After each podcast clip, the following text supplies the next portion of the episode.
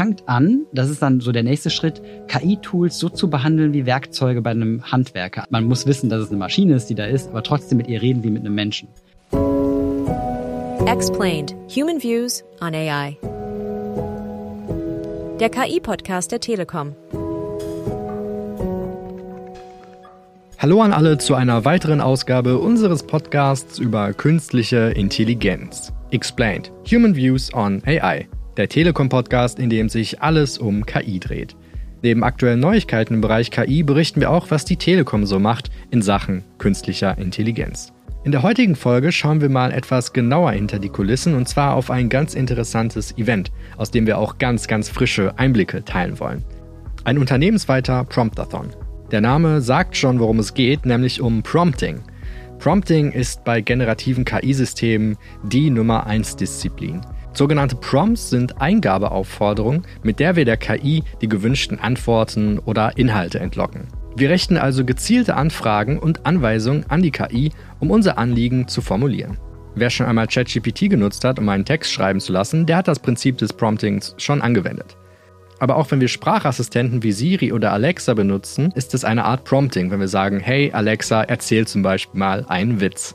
Ob die dann auch zum Lachen sind, das steht auf einem anderen Blatt, aber das ist das Grundprinzip von Prompting, die Maschinen-Mensch-Kommunikation. Wenn wir vor der Command-Zeile der generativen KI-Tools sitzen, dann sitzen wir im Grunde vor einem weißen Blatt Papier. Wie rede ich eigentlich mit einer KI? Das ist eine völlig neue Erfahrung. Wie rede ich so mit ihr, dass sie mich versteht? Wer jemals einen Liebesbrief oder schwierige Nachrichten schreiben musste, der weiß, wie anstrengend die Suche nach den richtigen Worten ist. Und genauso ist das bei Prompting auch.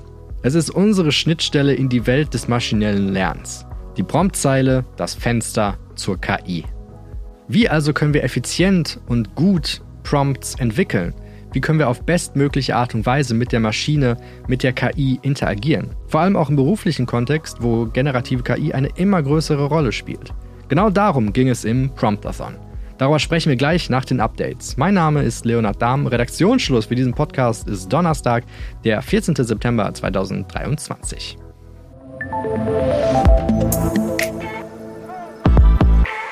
Coca-Cola hat mit Hilfe von KI-Technologie eine neue limitierte Geschmacksrichtung, die Coca-Cola Y3000, auf den Markt gebracht. Das Unternehmen setzte hierbei ein KI-System ein, um Geschmackspaarungen und Profile zu bestimmen. Der neue Drink soll hauptsächlich nach Cola schmecken, mit einem Hauch von etwas Neuem. Die Bilder und Optik für die Verpackung des Endprodukts wurden ebenfalls mit generativer KI erstellt. Laut einer Studie von Market Research Bits wird erwartet, dass der Markt für generative KI in der Produktentwicklung bis zum Jahr 2032 mehr als 1,1 Milliarden US-Dollar betragen wird. Amazon kündigt neue Regeln für sein Kindle Direct Publishing Angebot an, nachdem es vermehrt zu Beschwerden gekommen ist, weil KI-produzierte Werke unter dem Namen menschlicher AutorInnen verkauft werden – die Inhaltsrichtlinien des Unternehmens enthalten nun Definitionen für KI-generierte und KI-unterstützte Inhalte. Anders als bei KI-generierten Inhalten sind VerkäuferInnen bei KI-unterstützten aber nicht verpflichtet, diesen Umstand offenzulegen. Zu den unterstützten Inhalten gehören solche, die von Menschen selbst erstellt wurden, bei denen aber KI-Tools zur Bearbeitung, Verfeinerung, Fehlerprüfung oder anderweitigen Verbesserung eingesetzt werden.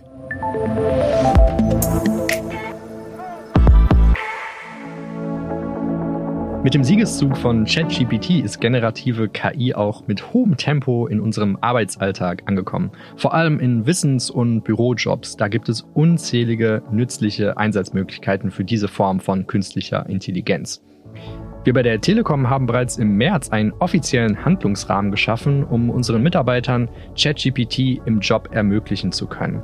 Aber damit wir auch das Beste aus der KI und aus den KI-Tools herausholen können und die effizient, effektiv einsetzen, da braucht es gewisse Skills. Vielleicht sogar Talent, zumindest aber Fingerspitzengefühl beim Tippen der Prompts.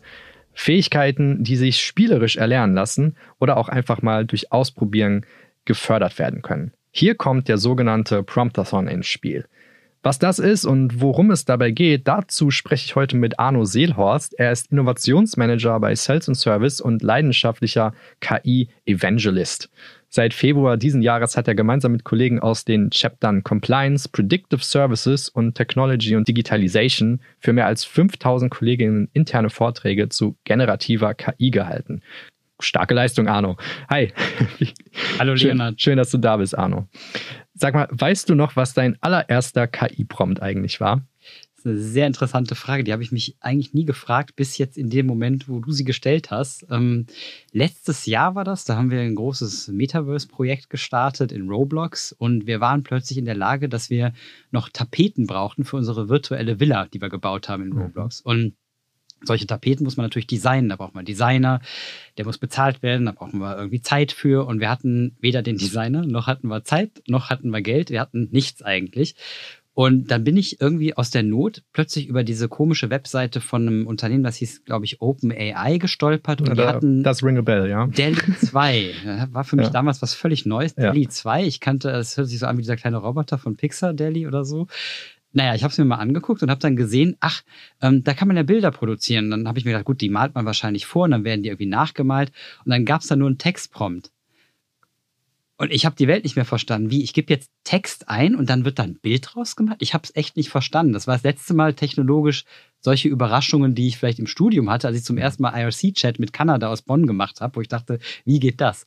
Und das war halt sehr interessant, dass ähm, ich einen Text eingebe und dann kriege ich eine Tapete daraus. Dann habe ich natürlich Tapeten um Tapeten um Tapeten produziert, war total hin und weg und da hat mich so dieses Prompting-Fieber tatsächlich gepackt. So war also der erste Prompt sowas ähnliches wie, äh, gib mir ein Tapetenmuster für ein DJ-Haus, in dem ein DJ Musik macht. Das war so ein bisschen, glaube ich, so ungefähr mein, mein Prompt damals bei Delhi 2, ja. Ja, spannend. Äh, ja, guck mal, dass man KI auch für den Tapetenwechsel einsetzen Absolut, kann. Absolut, ja. Das ist doch äh, faszinierend. Ähm, jetzt habt ihr euch aber auch im ganz großen Stil darum gekümmert, den perfekten Prompt zu entwickeln, hm. beim Promptathon eben. Erklär doch mal, was das eigentlich ist und warum ihr das gemacht habt. Also äh, der Promptathon, warum wir den gemacht haben, vor allen Dingen, um alle mal an Bord zu holen und einfach mal machen lassen. Weil ich glaube, das Beste, was man tun kann, ist nicht viel lesen darüber oder Studien lesen oder PowerPoints bauen, sondern machen. Einfach mal sich reinstürzen und ins kalte Wasser springen. Und das kann man am besten machen in einem Hackathon oder jetzt eben Neudeutsch Promptathon, weil wir haben nicht irgendwas gekriegt, sondern wir haben uns mit Prompts beschäftigt. Also wie du gerade sagst, also eine Texteingabe in ein System, das dann ein Produkt rausbringt. Das kann dann Text sein oder Bild, Video, ähm, 3D-Objekte, Musik, Ton, Audio, was auch immer. Und wichtig ist, glaube ich, das selber einfach mal erfahren zu haben. Und reden wir ja gleich noch ein bisschen genauer drüber, aber genau das ist auch passiert. Also viele, die vorher noch nie was mit ChatGPT zu tun hatten, haben gemerkt, dass es jetzt gar keine Zauberei ist oder irgendwie Hexenwerk, das man da macht, sondern ganz simpel einen Text eingibt. Zu dem Punkt, der perfekte Prompt da habe ich eine ganz andere Meinung als du, denn es gibt nicht den perfekten Prompt, weil es okay. immer andere Use Cases gibt und immer anderen Kontext. Und Kontext ist ein total wichtiges Wort für generative KI. Hm, jetzt hast du schon sehr, sehr viele Stichworte, glaube ich, genannt. Ähm, vielleicht mal grundsätzlich zurück zu dem Promptathon-Event.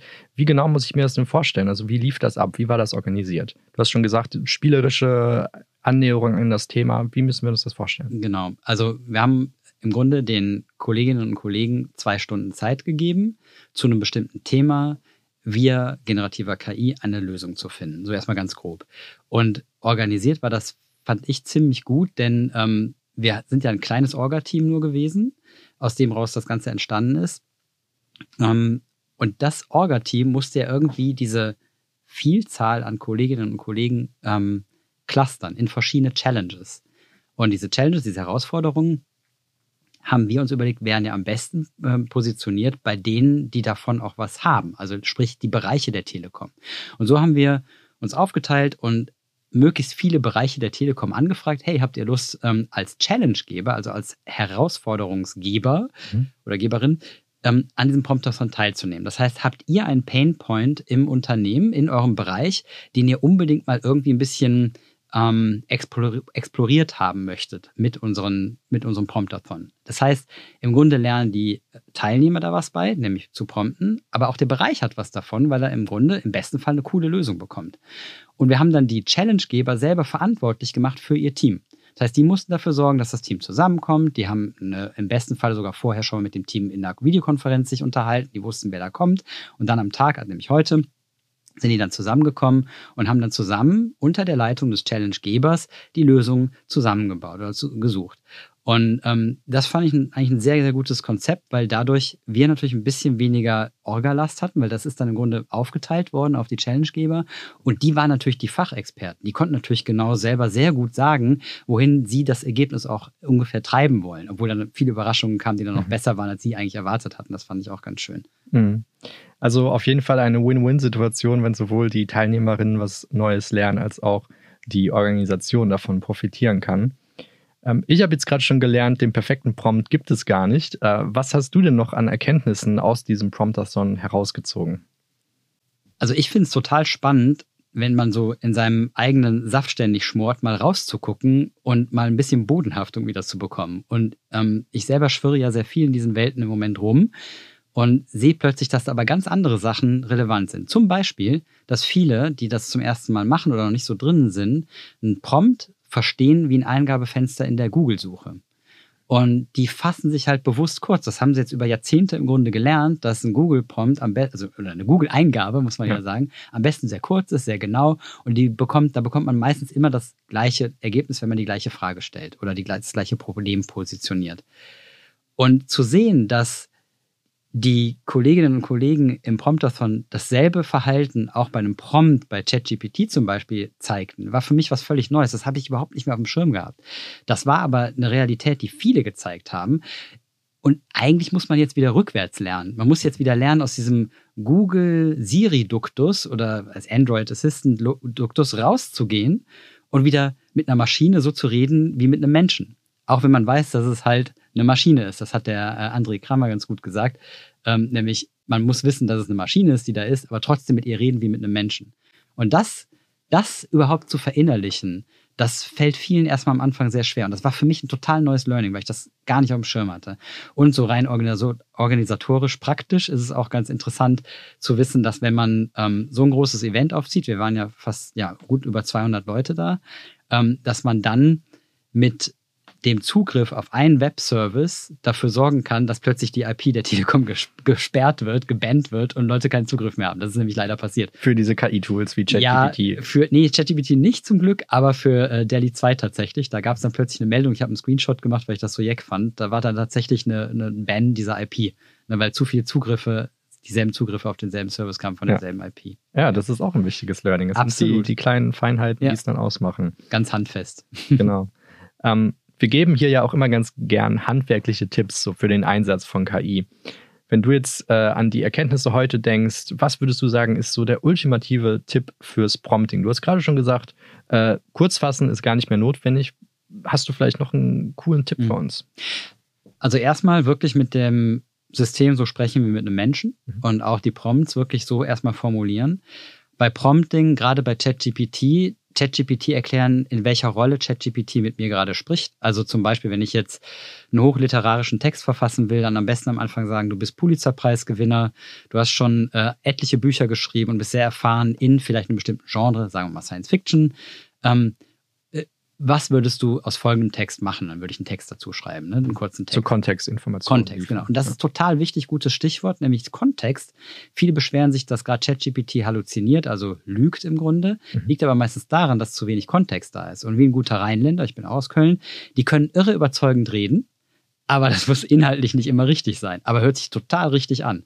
Und so ist auch ChatGPT. Also wenn man keinen Kontext gibt, kann das ganz toll überzeugend sich anhören, ist aber totaler Murks. Und ähm, da kann ich nur den Tipp geben, gibt möglichst viel Kontext und fangt an, das ist dann so der nächste Schritt, KI-Tools so zu behandeln wie Werkzeuge bei einem Handwerker. Also ne, ich, ich äh, hau auch nicht einen Nagel äh, mit einem äh, mit einem Imbusschlüssel rein ne? und äh, ich benutze auch keinen Hammer, um eine Schraube reinzudrehen. Und ich muss nicht ChatGPT für alles nutzen und ich muss auch nicht immer mit Journey oder dürfen wir nicht nutzen, aber sagen wir mal Daddy 2, ne, nicht immer für alles nutzen. Das ist Quatsch. Also kombiniert die Tools. Ne? Fangt zum Beispiel an, was immer gut klappt, weil ChatGPT hat ja als kostenfreie Version nicht den Zugang zum Internet, geht ja nicht. Ist ja, Modell wird ja Ende 2021 fertig trainiert. Ne? Aber ihr könnt zum Beispiel, wenn ihr eine Internetsuche damit kombinieren wollt, Bing benutzen. Also benutzt Bing, um erstmal euren Kontext im Internet ne, richtig zu verifizieren, auch Quellen zu finden, nämlich das macht Bing ja auch ganz gut, das nennt ihr auch Quellen. Und den Content, den ihr dann da rausbekommt, benutzt den, um ihn zu verfeinern in ChatGPT. Ne, und dann hast du halt diese Kombination, die nicht der Kombination willen funktioniert, sondern einfach, weil ChatGPT tatsächlich noch ein bisschen finde ich, auch in der kostenfreien Variante besser funktioniert, als äh, Bing das tut. Ähm, das ist so. Also kombiniert, seid ruhig ein bisschen experimentierfreudig, kombiniert verschiedene Tools miteinander auch, ähm, auch bildgebende Verfahren und auch beim Textprompting seid da mutig, mal völlig anders zu denken. Also warum nicht bei einem Problem, das euch, sich euch stellt, mal einfach drei Personen des öffentlichen Lebens miteinander diskutieren lassen, also simuliert durch ChatGPT und guckt mal, was da rauskommt. Also solche Sachen. Ne? Oder schmeißt einfach mal verschiedene Konzepte ineinander und fragt nach, der, nach dem Bezug dieser Konzepte zueinander. Mhm. Einfach um mal zu sehen, äh, ist da irgendwie Musik drin oder nicht. Wobei ChatGPT immer gut hilft, finde ich es, die nimmt die Angst vor dem leeren Papier ähm, weißen Blatt Papier vor einem. Also man kann immer sehr gut mit ChatGPT so den ersten Schritt gehen und dann natürlich selber auch sehr gut sich orientieren und dann selber weiterschreiben. Wobei das neue weiße Blatt Papier ist ja jetzt die Promptzeile, wo man dann kreativ werden muss und äh, das richtige, die richtige Eingabeaufforderung schreiben muss. Welche waren denn die besonderen Challenges heute beim KI-Promptathon? Also es gab tatsächlich, muss ich offen gestehen, einige Challenges, die ich in ihrer Komplexität und Fachlichkeit nicht verstanden habe. Aber es gab auch welche, die richtig spannend waren und mit denen sogar ich was anfangen kann. Und eine dieser äh, Challenges waren die von der Maike Scholz, die äh, war Explain Digital Ethics. Also wie erkläre ich digitale Ethik verschiedenen Zielpublikum? Von jungen Leuten bis zu berufserfahrenen Leuten, ältere Leute dieses Zielpublikum sich zu erschließen und dann durch ChatGPT zum Beispiel da einen Zugang zuzufinden. Wie erkläre ich denen das oder mit welchen Bildwelten erkläre ich denen? Das fand ich total spannend, ähm, weil es eben auch auf diese verschiedenen Ziel, Zielpublika ab, abzielt.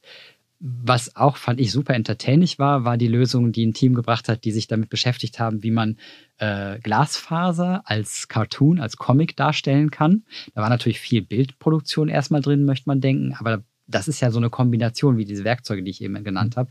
Denn ich muss ja den Cartoon auch irgendwie vorkonzipieren. Ich muss ja eine Handlung irgendwie konzipieren. Ich muss ja vielleicht auch einen Dialog da drin finden. Und das war wiederum dann so ein ChatGPT-Ding slash Bing. Und bildgebend war dann wieder DALI 2 oder auch Bing zusammen mit der Bildgenerierung, die Bing machen kann. Also da gab es ja unterschiedliche Mittel, an den, äh, zum Ziel zu kommen. Und das fand ich so zwei echt spannende Challenges. Aus unserem Bereich SI 03 gab es da mit dem Christian Wesseling eine tolle Challenge. Da ging es um Intent-Erkennung. Also wenn jemand anruft, ähm, kann ich äh, beim raushören, Service. beim Service, genau, kann ich raushören, äh, mit welcher Absicht diese Person anruft oder welches Sentiment die hat. Also ist sie gerade gut gelaunt, schlecht gelaunt und so weiter.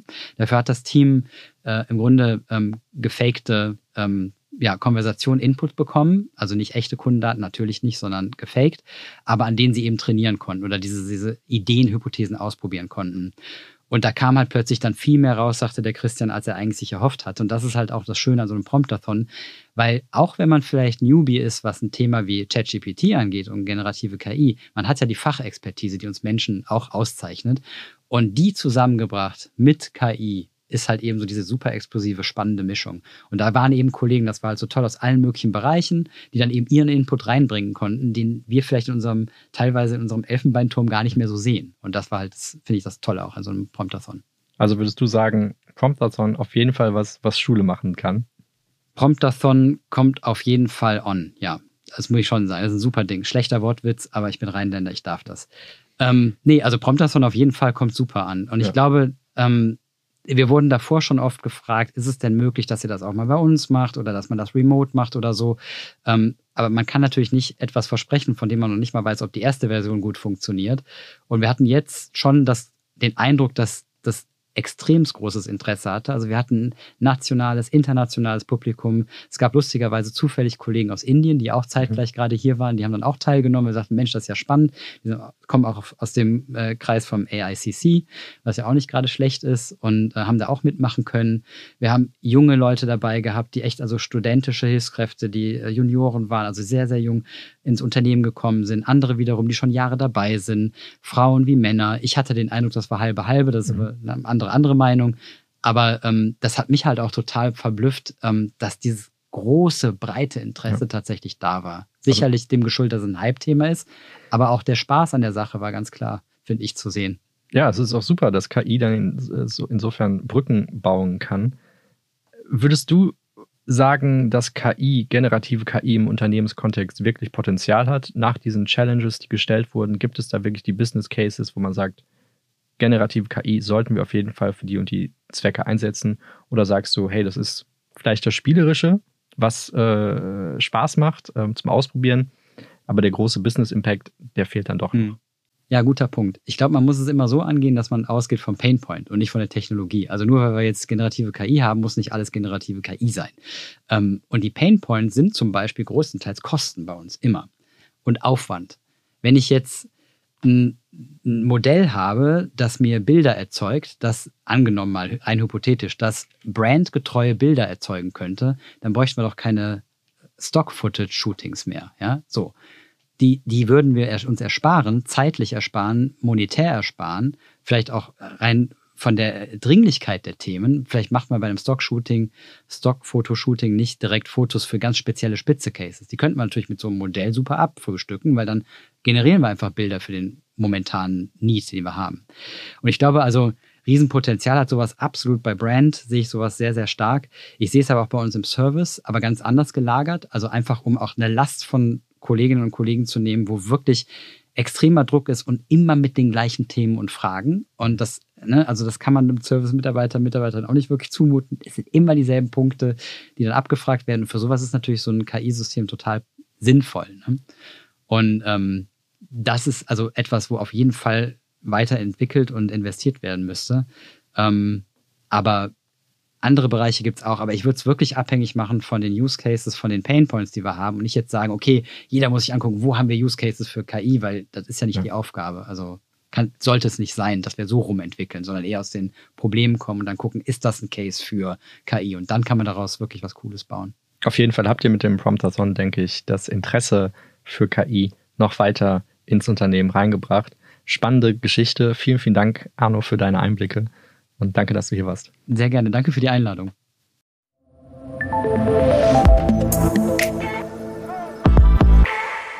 Excel ist ein Tool voller Möglichkeiten, aber für viele auch eine Blackbox. Ich mache da bei mir auch keine Ausnahme. Das Tool ist gewaltig, aber genauso schwierig in der Anwendung. Wer da Hilfe braucht, dem sei FormulaBot vielleicht mal ans Herz gelegt. Dieses Tool ermöglicht, dass ich einfach nur in die Command-Zeile eingeben muss, was ich denn vorhabe in Excel, welche Rechenvorgänge ich erledigen will und dann spuckt mir FormulaBot eine entsprechende Formel aus.